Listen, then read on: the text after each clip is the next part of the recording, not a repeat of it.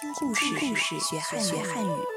欢迎收听慕尼黑孔子学院成语小故事。老马识途。公元前六百六十三年，齐桓公率兵攻打燕国的山戎，相国管仲跟他一起前往。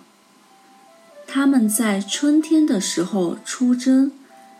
凯旋而归时，已经是冬天，草木变了样，所以他们在一个山谷里迷了路。管仲思考了一会儿，有了一个想法：既然狗离家很远也能找到回家的路，那么军中的马，特别是老马，也会有认识路途的本领。于是，管仲把这个想法告诉了齐桓公，并且立刻选出几匹老马，解开缰绳，让他们在军队前自由行走。